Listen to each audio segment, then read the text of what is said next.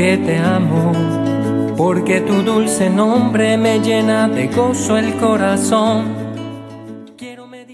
Continuando con la programación de la lectura del Manual Oficial de la Legión de María, que propone el Senatus Anunciata de Bogotá, saludamos a los oyentes de esta su emisora Radio María, compartiendo la experiencia que esta Asociación de Vida Laical ha desarrollado a lo largo de los últimos 100 años. Hoy los acompañamos los hermanos Edgar Figueredo y María Inés Cadena para comentar el texto que encontramos en el manual en el capítulo 8, El Legionario y la Eucaristía, en su numeral 2 titulado La liturgia de la palabra. Pero antes de continuar, invocamos con confianza la presencia del Espíritu Santo. En el nombre del Padre, y del Hijo, y del Espíritu Santo. Amén. Ven Espíritu Santo, llena los corazones de tus fieles, y enciende en ellos la llama de tu amor. Envía, Señor, tu Espíritu, y todo será creado. Y renovarás la faz de la tierra. Oh Dios, Padre nuestro, derrama los dones de tu Espíritu sobre el mundo. Enviaste el Espíritu a tu iglesia para iniciar la enseñanza del Evangelio. Que sea ahora tu Espíritu el que continúe trabajando en el mundo a través de los corazones de todos los que creen en ti, por Jesucristo nuestro Señor. Amén. Hermano Marínez, un gusto volver a encontrarnos en este programa y sobre todo a eh, tratar estos temas que el mismo manual nos propone. Estamos en los primeros 12 capítulos de nuestro manual, exactamente en el capítulo 8, y la Legión nos invita a contemplar la espiritualidad de la Legión en estos 12 primeros capítulos. Por eso los temas que estamos desarrollando de el capítulo 8 pues tratan acerca de la relación del legionario y la Sagrada Eucaristía. Esta comunión con Cristo, la actualización de su vida, muerte y resurrección cada día en nuestras celebraciones litúrgicas. Y como también hemos eh, conocido, la Eucaristía pues consta de dos partes, la liturgia eucarística y la liturgia de la palabra. En el orden correcto, comenzamos con la liturgia de la palabra, pero antes eh, de continuar vamos a escuchar esta motivación bíblica. La tomamos del libro del Deuteronomio. Hermana Marínez, ¿qué nos dice la lectura? Moisés habló al pueblo diciendo, un profeta entre los tuyos, de entre tus hermanos, como yo, te suscitará el Señor tu Dios. A él lo escucharéis en lo que pediste al Señor tu Dios en el Oreb el día de la asamblea. No quiero volver a escuchar la voz del Señor mi Dios, ni quiero ver más ese terrible incendio. No quiero morir. El Señor me respondió, tienen razón, suscitaré un profeta entre sus hermanos como tú. Pondré mis palabras en su boca y les dirá lo que yo le mande. A quien no escuche las palabras que pronuncié en mi nombre, yo le pediré cuentas. Y el profeta que tenga la arrogancia de decir en mi nombre lo que yo no le haya mandado o hable en nombre de dioses extranjeros, ese profeta morirá. Palabra, Palabra de Dios. te alabamos, Señor. Esta lectura bíblica se proclamó el domingo cuarto del tiempo ordinario en su ciclo B. Recordemos que también eh, la liturgia va ordenada en ciclos. Em, ciclo A, ciclo B, ciclo C. Este año corresponde el ciclo B para los días domingos. ¿Qué es lo importante de esta lectura para tener en cuenta que nos interese a nosotros. Porque esto es lo bonito también, hermana Marínez, cuando estamos involucrados en, en el andar legionario, es ver cómo Dios va cumpliendo su voluntad en nuestra vida. Entonces, Cuando escuchamos este texto y lo empezamos a relacionar con lo que sucedió allá en el Antiguo Testamento, encuentros en que el pueblo tenía con Dios y le parecían muy difíciles de soportar, pues porque Dios, como nos narra la Biblia, se manifestaba de una manera muy dura, muy difícil para ellos, de una manera que los asustaba. Entonces el pueblo estaba clamando en que pues no quería tener más esos encuentros con Dios, pero Dios sí quiere mantener su relación con el hombre. Y a partir de ese momento, Él comienza a darle profetas. Estos profetas tienen que hablar en nombre de Dios, tienen que hablar de lo que Dios quiere comunicar al pueblo y les hace una advertencia. El que no escuche mis palabras morirá, y el profeta que no hable lo que yo le pida, pues también. Lógico que esto forma parte de una tradición, ¿no? De una escritura, de una cultura de un pueblo, o sea, unas advertencias muy fuertes. Sin embargo, tan valiosas porque a nivel espiritual eso sucede. ¿Qué pasa cuando no nos alimentamos de la palabra de Dios? Pues nos vamos secando, vamos perdiendo eh, esa vida espiritual que nos llena el alma, que llena nuestro espíritu Y ahora lo podemos relacionar en que esa, esa muerte ocurre dentro de nosotros, cuando no hacemos caso a las palabras de Dios, cuando no hacemos caso al Evangelio, a lo que Jesucristo nos dice, que Él es el profeta de los profetas. Cuando despreciamos, por decirlo así, eh, esos consejos o esas advertencias que, que los mismos sacerdotes, por el medio del don de de la predicación, nos dan no escuchamos sus palabras, pues eso es lo que empieza a ocurrir. Poco a poco, pues vamos perdiendo eh, esa vida espiritual y realmente lo podemos referir a esa muerte de la que habla el Antiguo Testamento. Es por eso que, pues, eh, queridos oyentes, en el manual y también haciendo caso a lo que el Senatus nos propone, vamos a escuchar de nuestro manual oficial de la Legión de María lo que nos dice acerca de la liturgia de la palabra, hermana María Inés.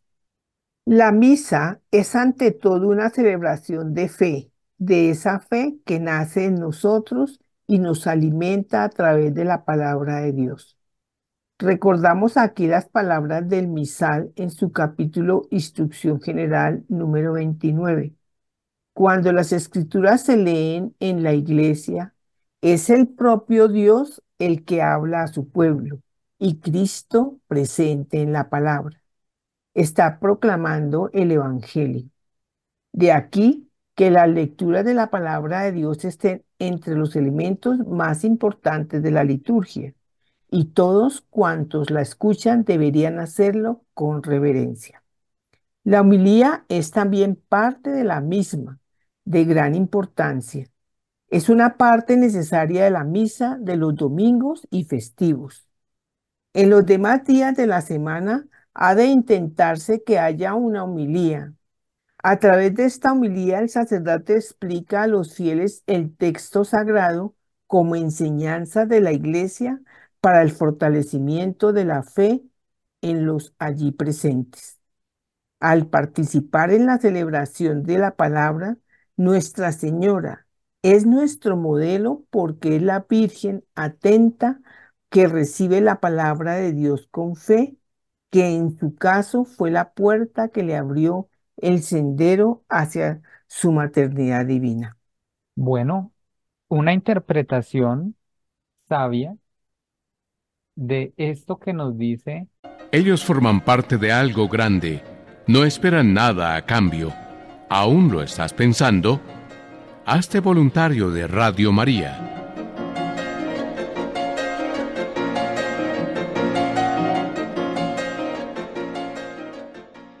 la instrucción general del misal romano en su capítulo 29. Literal dice, cuando las escrituras se leen en la iglesia, es el propio Dios el que habla a su pueblo.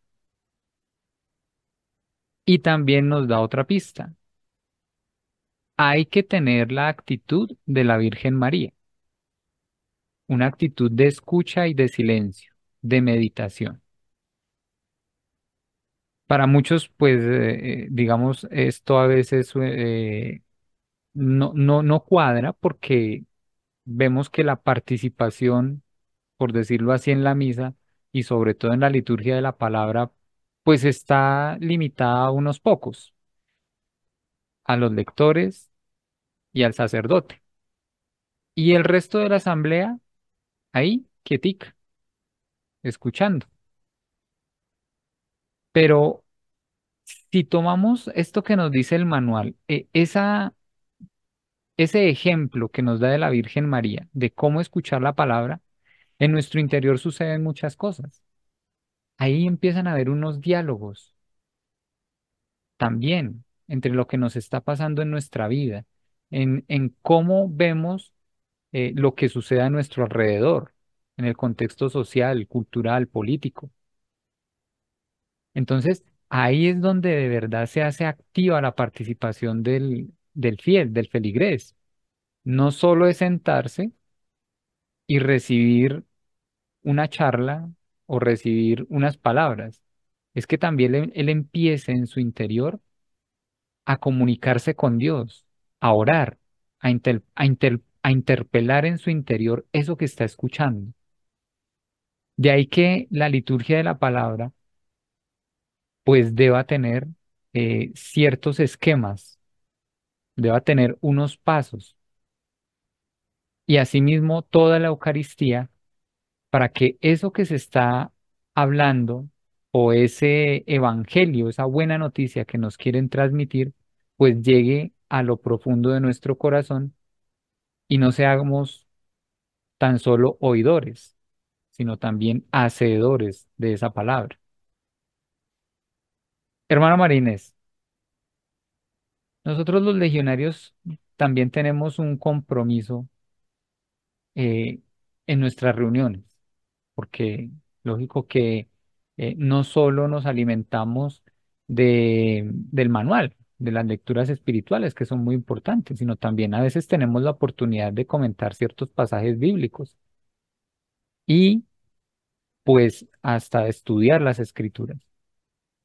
Pero miremos esa importancia de lo que es primero entrar en oración, concentrarnos y tener un corazón dispuesto. ¿Por qué es tan importante hacer esos procesos? Bueno, hermano Edgar, porque para escuchar la palabra, antes todo tengo que tener una disposición, porque yo puedo escuchar eh, o, puedo leer muchos libros o, o muchas eh, historias y todo, pero la palabra de Dios es aquella que nos va a alimentar, como nos dice el hermano Edgar, la parte espiritual, esa parte que nosotros, si no la nutrimos con la palabra, pues ¿qué vamos a vivir? Si la palabra es vida.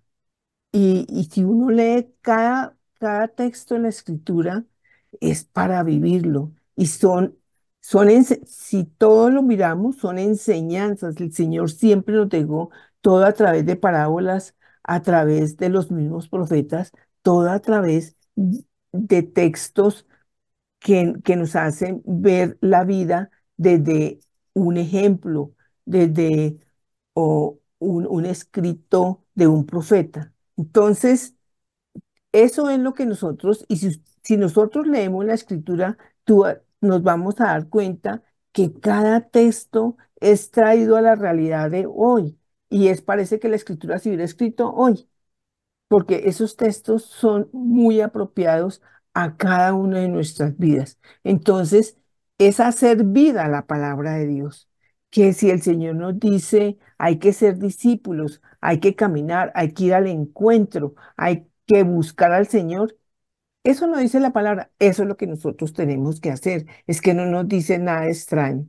Entonces, siempre que la palabra, cuando la escuchemos, la hagamos vida, porque donde nos, o sea, eso es como la plantica que nunca le echo agua, pues se muere. igualmente nuestra parte espiritual. Si nosotros nos alimentamos de la palabra de Dios, si nosotros no vivimos eh, toda esa palabra que Él nos enseña en cada, en cada texto de la escritura, pues nosotros estamos perdiendo la vida espiritual, se pierde. Y por eso es que se aleja uno de Dios, por eso es que uno no vive en Dios. Y son todos los problemas. Entonces dice, pero ¿por qué me pasa esto? Oye, porque no estamos viviendo la palabra de Dios como dice. No robar, no matar. Eso nos dice la palabra. Entonces hay que llevarlo a nuestras vidas. Entonces, ojalá, y bueno, el legionario tiene esa parte de buscar poder llevar la palabra a otros con su ejemplo y con su vida y viviendo la palabra ante todo. Si bien es cierto que la palabra de Dios por sí misma pues tiene una riqueza y un valor incalculable, eso ya lo tenemos muy claro, sobre todo nosotros en nuestra fe. También es muy importante escuchar con la misma reverencia y la misma importancia las homilías, que en este caso, pues eh, las proclama, las dice, nos la da un sacerdote. ¿Qué es la homilía? Pues es la predicación, la interpretación de eso que hemos escuchado. Pero qué tan importante es, hermana María escuchar a nuestros ministros, a estos hombres que han consagrado sus vidas le han entregado su vida a Dios, se han preparado durante muchos años para primero tener esa comunión con Dios, ¿no? Esa cercanía con el Padre, el Hijo y el Espíritu Santo. Interpretar de manera correcta los signos de los tiempos, que la palabra hay que actualizarla. Y comprender que ellos, en lo mejor de sus intenciones, quieren el bienestar para su comunidad, quieren el bienestar para su pueblo. Entonces, todos estos elementos también deben de ir incluidos en ese momento de escucha, de atención, que ahí es donde eh, pues nosotros tenemos que ser dóciles también a eso que nos dice, porque pues muchas veces eh, en nuestro interior como que, no, no, no, este como que me está hablando de cosas que no, que no son para mí, ¿no? Que como que son para otros, que, que, que eso lo deberían de estar, pero predicándoselo a otros. Y sin embargo es uno el que lo está escuchando. Entonces, ¿qué valor también tiene, hermana Marínez, eso que nos dan nuestros sacerdotes? Que eh, así es, así como el médico, el sacerdote, es un letrado en la Sagrada Escritura. Ellos estudian muchos años esa palabra eh, y cada, casi que ellos que cada frase la van entendiendo a la realidad de la vida. Y qué mejor que ellos que son esos expertos que, que han estudiado a fondo la palabra nos traigan a nosotros. Pero tenemos que mirar al sacerdote como ese Jesús hablándonos a nosotros, porque Él es el representante de Dios y eh, por eso es que es tan importante a veces escuchamos el texto bíblico, la palabra de Dios la escuchamos, pero a veces, pues, hay textos largos, hay cortos, pero a veces no la, no la, no la interpretamos en el momento. Qué bonito cuando el sacerdote comienza a decir, mire, esta palabra, eh, y, le, y, le, y a veces resumen hasta en tres y cuatro palabras esos textos y uno ve cómo le pueden llegar a uno y cómo los puede vivir. Por eso es tan importante. Yo pienso que la humildad uno puede haber, haber leído el texto, inclusive muchas veces antes de la Eucaristía, pero cuando ellos no, no lo hacen ver a la realidad de la vida, es vivir totalmente la palabra de Dios. Es igual cuando tú vas al médico, pues él es el experto, él conoce el órgano por dentro, él, él conoce todo, todo en nuestro, entonces es el experto y hay que ir al médico. Así como hay que ir al, sacerdote, como el médico del alma, el médico del espíritu. Miremos siempre así para que nosotros podamos vivir esa palabra. Yo pienso que uno día a día que se alimenta de la palabra va sintiendo esa paz, eh, una vida reposada, una vida en Cristo, una vida en paz. Y, y, y yo siempre le digo, si tú quieres vivir en paz, ve a la Eucaristía, aprende de la palabra, porque es la forma de uno vivir realmente unido a Dios. Con, con dificultades, lógico, porque esa es la vida. El Señor nos pone dificultades para que aprendamos a ser fuertes, para que aprendamos fortaleza, para que aprendamos vivencia y ayudar a otros. Siempre que nos pase algo, mírelo para qué y no por qué. Pues hermano Marínez, estamos pues eh, terminando nuestra primera parte del programa y hemos descubierto el valor, la importancia que tienen esas escrituras para nuestra vida. Esperamos, queridos oyentes, de que estos temas les sean de valiosa ayuda y nos fortalezcan en nuestro camino, como lo dijo la, la hermana Marinés, porque pues siempre eh, la vida nos pondrá alguna prueba y realmente es, es la única manera en la que lo podemos sobrepasar. Vamos a una pequeña pausa musical y ya regresamos.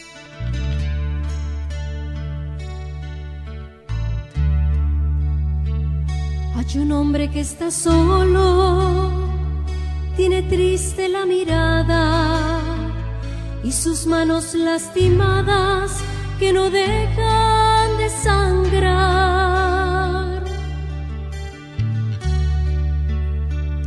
Él creó todas las flores, tiene muchos familiares, tiene tierras, tiene mares pero vive en soledad.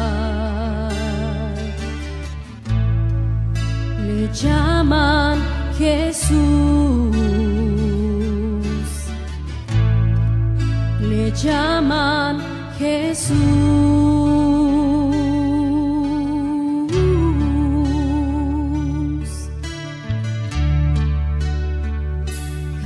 Está más solo sus hermanos lo olvidaron, sin querer lo lastimaron y hoy se muere de dolor. Ya cumplió más de mil años y parece ser un niño, el que dio tanto cariño y hoy le niegan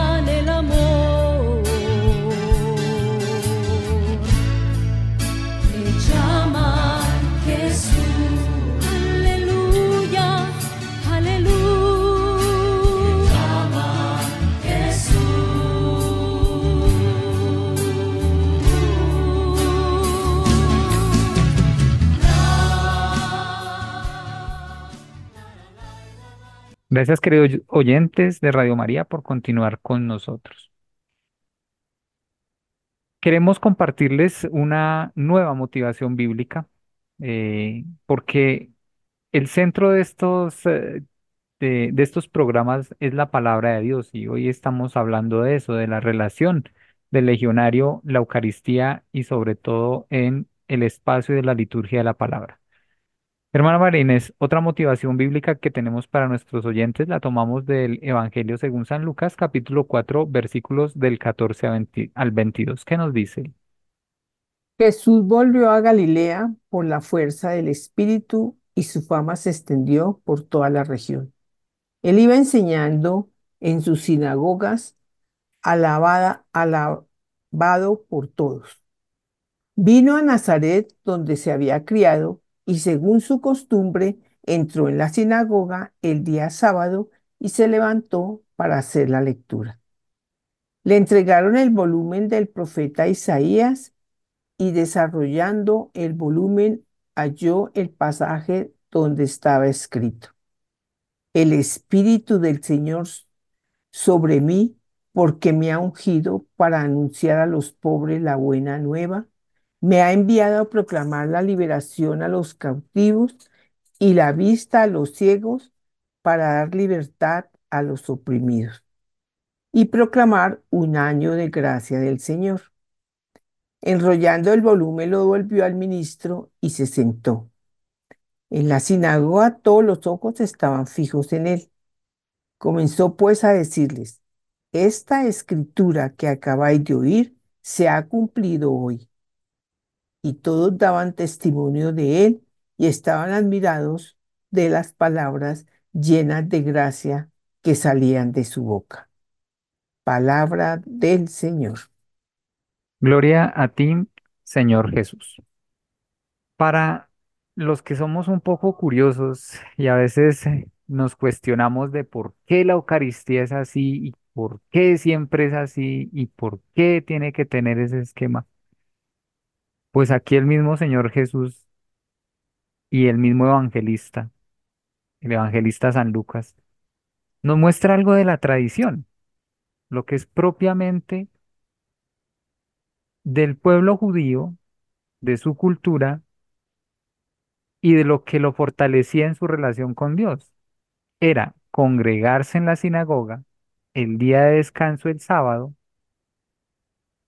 tomar los textos que por tradición ya los tenían en, en pergaminos, en rollos, porque recordemos que en, el, en la cumbre del pueblo judío, sobre todo en el reinado de David y Salomón, eh, cuando el reinado estaba en su mayor esplendor, pues tuvieron la oportunidad de empezar a escribir eh, los textos, sobre todo del Antiguo Testamento, los cinco primeros libros, el Pentateuco, y otras crónicas, otros libros.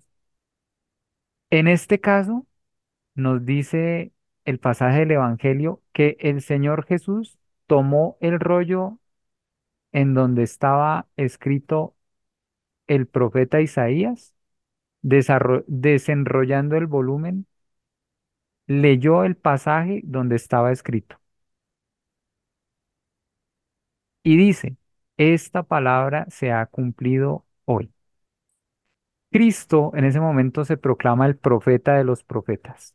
Vino a anunciar la buena nueva, la liberación de los cautivos, dar la vista a los ciegos, la libertad a los oprimidos. Ese pasaje está hablando de él. Pues, oh sorpresa de todos los que estaban allí, que ahí él dijera quién es. Y además termina nuestro pasaje que él estaban admirados de las palabras llenas de gracia que salían de su boca. Pues hermana Marina, eso debió haber sido una experiencia indescriptible, inimaginable.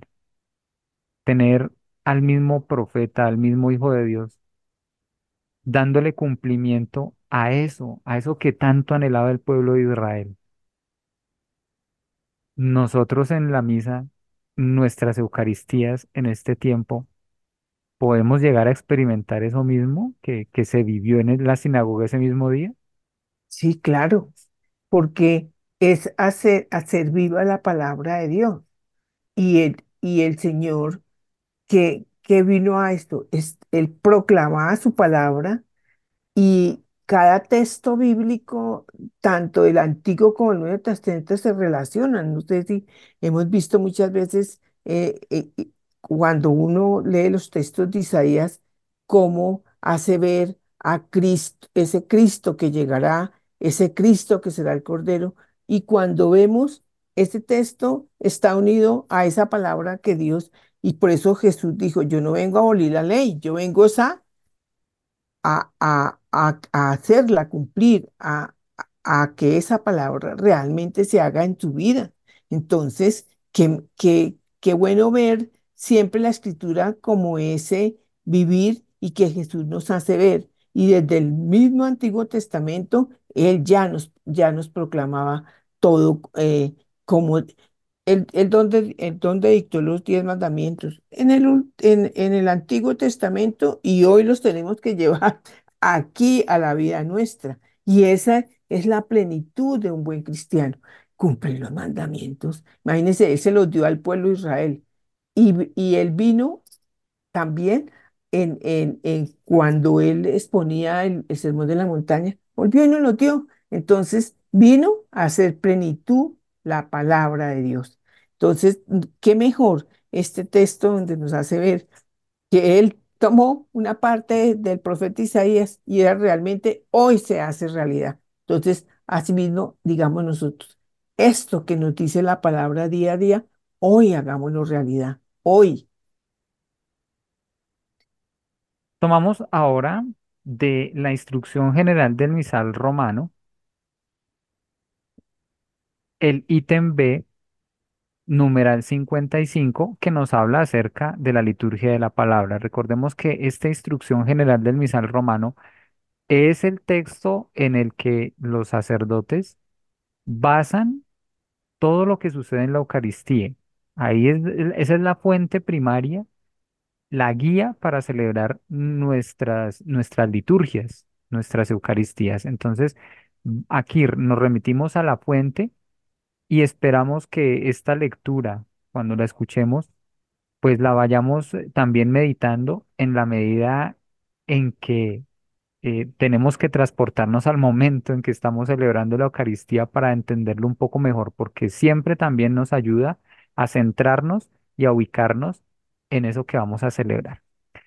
El numeral 55 nos dice, la parte principal de la liturgia de la palabra la constituyen las lecturas tomadas de la Sagrada Escritura, junto con los cánticos que se intercalan entre ellas, y la humilía, la profesión de fe y la oración universal u oración de los fieles, la desarrollan y la concluyen.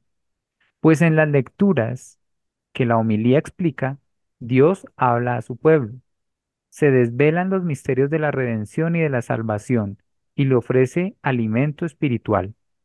En fin, Cristo mismo por su palabra se hace presente en medio de los fieles. El pueblo hace suya esta palabra divina por el silencio y por los cantos. Se adhiere a ella por la profesión de fe y nutrido por ella expresa sus súplicas con la oración universal por las necesidades de toda la iglesia y por la salvación de todo el mundo. El silencio. La liturgia de la palabra se debe celebrar de tal manera que favorezca la meditación. Por eso hay que evitar en todo caso cualquier forma de apresuramiento que impida el recogimiento. Además conviene que durante la misma haya breves momentos de silencio, acomodados a la asamblea reunida, gracias a los cuales, con la ayuda del Espíritu Santo, se saborea la palabra de Dios en los corazones y por la oración se prepare la respuesta. Dichos momentos de silencio pueden observarse oportunamente, por ejemplo, antes de que se inicie la misma liturgia de la palabra, después de la primera lectura y de la segunda, y finalmente una vez terminada la homilía. Las lecturas bíblicas. Por las lecturas se prepara para los fieles la mesa de la palabra de Dios y abre para ellos los tesoros de la Biblia. Conviene, por lo tanto, que se conserve la disposición de las lecturas que aclara la unidad de los dos testamentos y de la historia de la salvación. Y no es lícito que las lecturas y el salmo responsorial que contiene la palabra de Dios sean cambiados por otros textos no bíblicos en la celebración de la misa con el pueblo, las lecturas se proclamarán siempre desde el ambón. Hasta aquí esta primera parte.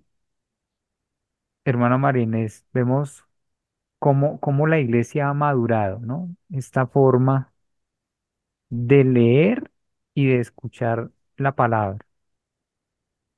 No se sale de lo que tradicionalmente hacía el pueblo judío. Recordemos que eso también es para nosotros una fuente y una riqueza espiritual, ¿no? Congregarse en la sinagoga y escucharla. Pero aquí ya la iglesia va dando unas pautas, va dando unas normas, la manera correcta, la mejor manera de poder acercarse a estos textos bíblicos. Qué diferencia tan grande a veces, hermanas Marines, ¿no? Cuando, cuando se coge nomás la Biblia y se abre en el, en el capítulo, en lo que yo quiero y en lo que, en lo que, que para mí sea la, la palabra de Dios, pero, pero no se profundiza, no, no se acepta e, ese amor de Dios con nosotros. Y la iglesia en esto sí ha sido muy sabia ¿Qué opina, hermano Marínez, de, de esto que, que la liturgia nos propone? Yo lo que siempre he dicho es que la palabra de Dios no es leerla, es vivirla. eh, es, eso, ese texto que nosotros, eh, el sacerdote siempre lee, digamos, el Evangelio y algún lector o, eh, nos lee la parte de la, de la, de la primera o segunda lectura, de acuerdo al tiempo, eh, siempre, si uno va mirando eh, y, y- y- lo va llevando uno a su vida, eh, cada texto está correlacionado. El salmo siempre será esa parte de, de alabanza al Señor, de, de agradecerle, de suplicarle muchas veces. Entonces, cada partecita de esa liturgia hay que vivirla. No, no es que nos aprendamos el texto de memoria porque es imposible, pero sí llevarnos siempre sacerdote y hoy por hoy el sacerdote todos los días nos hace la humildad. Entonces, que esas palabritas en que él centra eh, siempre el evangelio o la palabra de ese día, siempre busquemos llevarla, llevarla a nosotros, vivirla ese día, eh, llevarnos ese texto en el corazón para poderlo vivir. Y así es que vamos aprendiendo la palabra a vivirla, a llevarla a nosotros. Porque cuando nosotros solamente oímos y no escuchamos la palabra, pues no la podemos llevar a los corazones, hacerla práctica, hacerla de nosotros. Cuando el Padre nos decía, ¿cómo así? Usted está aquí en la Eucaristía y luego llega a su casa a disgustar. Dios mío, tengamos mucho cuidado con eso, porque eso es vivir la palabra, ser humildes, ser prudentes, todo. yo- la palabra es, es muy rica si uno realmente cada día vive esa parte que el Señor nos manda ese día, a aplicarla y poco a poco la vamos aprendiendo a llevarla a nuestras vidas.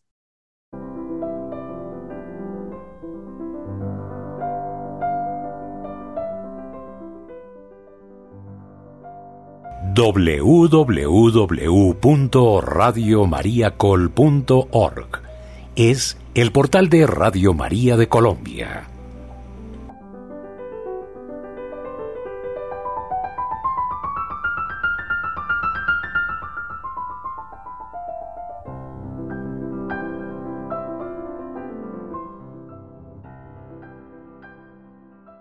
Nos dice también que el salmo responsorial, siendo proclamado después de la primera lectura, es la parte integral de la liturgia de la palabra y en sí mismo tiene gran importancia litúrgica y pastoral, ya que favorece la meditación de la palabra de Dios.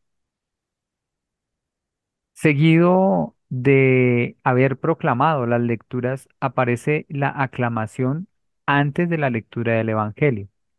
Después de la lectura que procede inmediatamente al Evangelio, se canta el aleluya u otros cantos determinado por las rúbricas, según lo pide el tiempo litúrgico.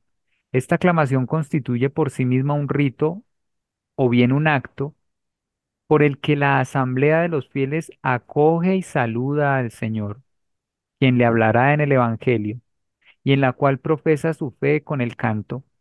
Se canta estando todos de pie, iniciándolo los cantores o el cantor, y si fuere necesario se repite, pero el versículo es cantado por los cantores o por un cantor.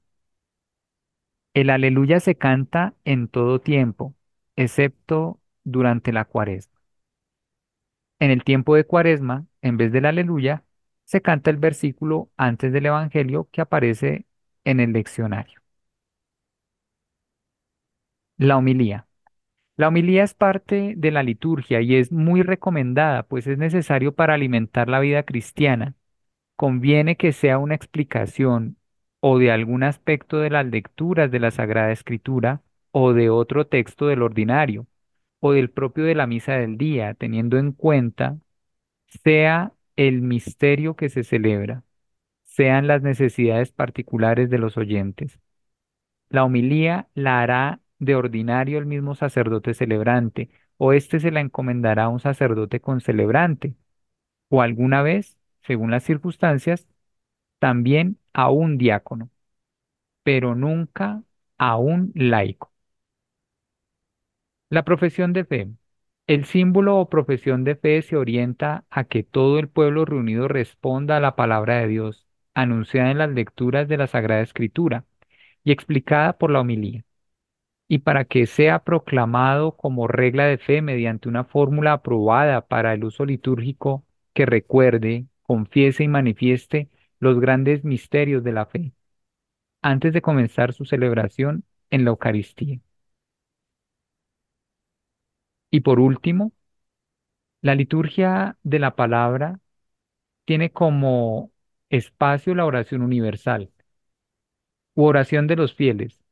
El pueblo responde en cierto modo a la palabra de Dios recibida en la fe y ejercitando el oficio de su sacerdocio bautismal, ofrece súplicas a Dios por la salvación de todos. Conviene que esta oración se haga de ordinario en las misas con participación del pueblo, de tal manera que se hagan súplicas por la Santa Iglesia, por los gobernantes, por los que sufren diversas necesidades y por todos los hombres y por la salvación de todo el mundo. Hermana Marinés, retomando ya esta parte, la última que estamos leyendo de la instrucción general del misal romano, vemos cómo el Evangelio es algo muy importante y por eso esta aclamación del aleluya es eh, el que marca la pauta y nos prepara para recibir ese mensaje de Cristo, esa buena nueva. En la celebración eucarística. Y una vez cantamos el aleluya, vemos la importancia que la iglesia misma le ha dado como institución y por eso mismo el sacerdocio es tan especial en que, y nos recordaba este texto, solo el sacerdote, un ministro ordenado y un diácono pueden proclamar el Evangelio. Y nunca un laico. Eso es un llamado a la humildad, ¿cierto, hermana Marines? Porque sí, a veces nosotros como laicos, Dios nos puede dar muchos dones. Dios nos puede dar eh, la interpretación de las escrituras y nos puede, no sé, eh, dar una, una visión hasta conocerlo al mismo. Pero lo valioso, lo importante que es el respeto por esas palabras que se proclaman, sobre todo en la congregación, en nuestras Eucaristías, que sea alguien consagrado a Dios, que sea alguien que ha entregado su vida plenamente, que ha dejado todo, todo por seguirlo a Él. Ese es el verdadero cumplimiento y por eso ellos se ganan ese privilegio de proclamar esas palabras, de pronunciar eso que Cristo y que los evangelistas nos dejaron. Qué tan valioso siempre, hermana Marines, y tenerlo presente. No son caprichos de la iglesia, no son normas que se las inventó porque sí, sino es la iglesia cuidando el misterio de la fe, el misterio y el plan de salvación. ¿Qué más comentamos, hermana Marines? Pues mire, es que eh, esta, digamos, la iglesia y sus sacerdotes, eh, como el Señor nos dio, la iglesia es perfecta, donde uno la mire, porque eh, ellos estudian y quiénes son los eh, consagrados para esa para proclamar esa palabra, pues el sacerdote, él es el consagrado, es el mismo Cristo proclamando la palabra hacia nosotros y viene la humilía que es llevar, siempre he dicho, la humilía es llevar ese evangelio a mi vida, a lo que estamos viviendo, a nuestras actualidades.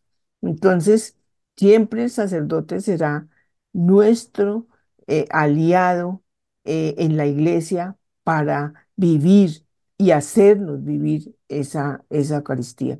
Siempre debémosle esa importancia, esa a nuestros sacerdotes, porque ellos se han consagrado y es una vida de, de castidad, de pobreza, Por eso es tan importante siempre nosotros buscarlo y acompañarlo, porque es sostenernos la iglesia unos a otros. Recuerde que somos ese cuerpo de Cristo unido y ellos los consagrados para hacernos vivir la palabra cada día.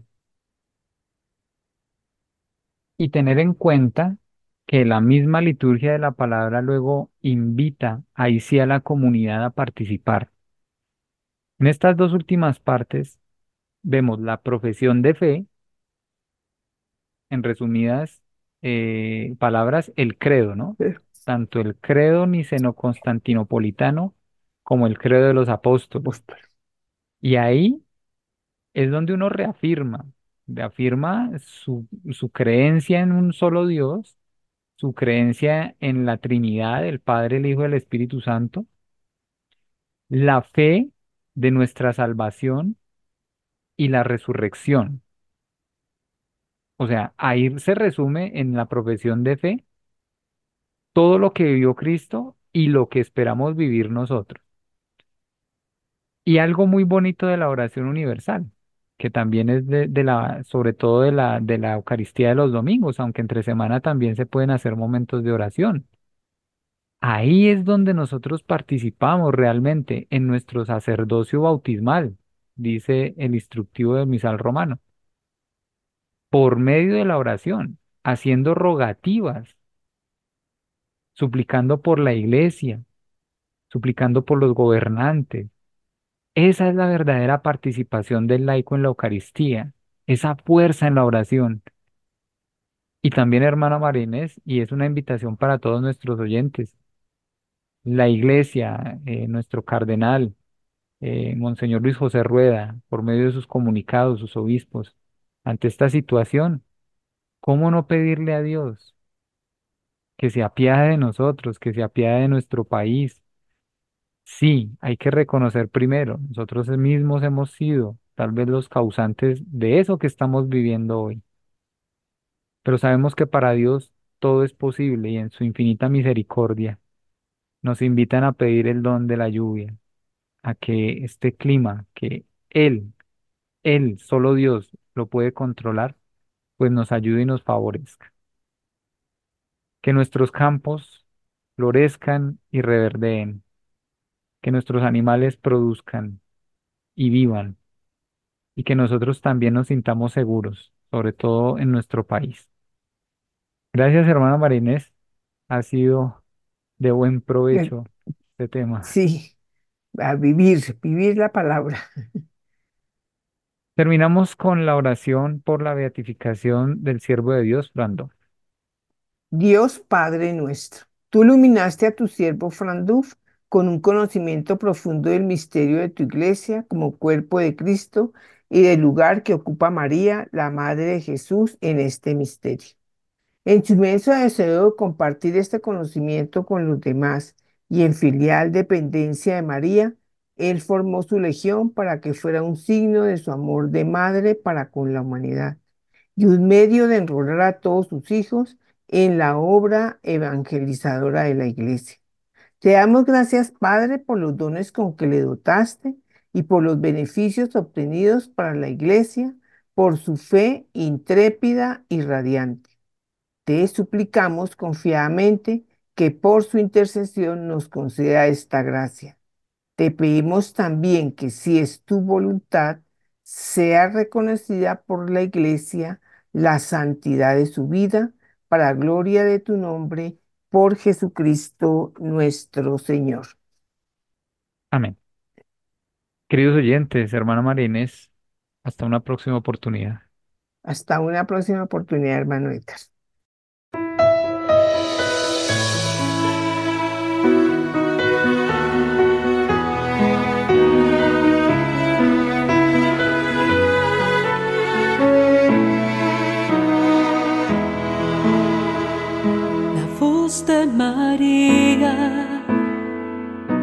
Dentro del alma mía es como un bálsamo, unge mis heridas y sana mi vida.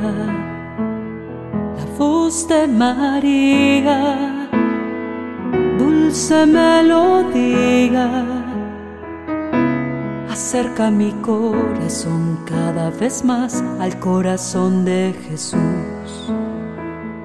Las manos de María sobre el alma mía, santa bendición y su protección para la vida mía. La voz de María, las manos de María, su sonrisa dulce que me hace cantar. Eres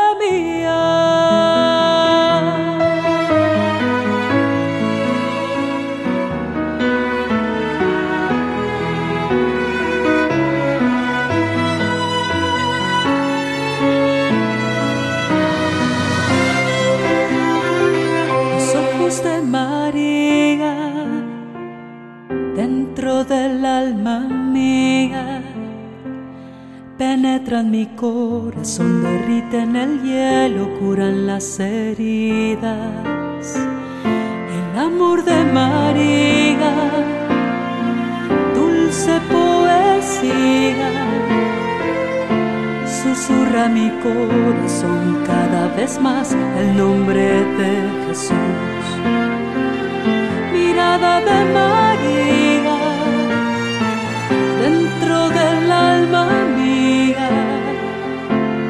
gran ternura, espléndida belleza, inmensa armonía, la voz de María, mirada de María, su sonrisa dulce que me hace cantar.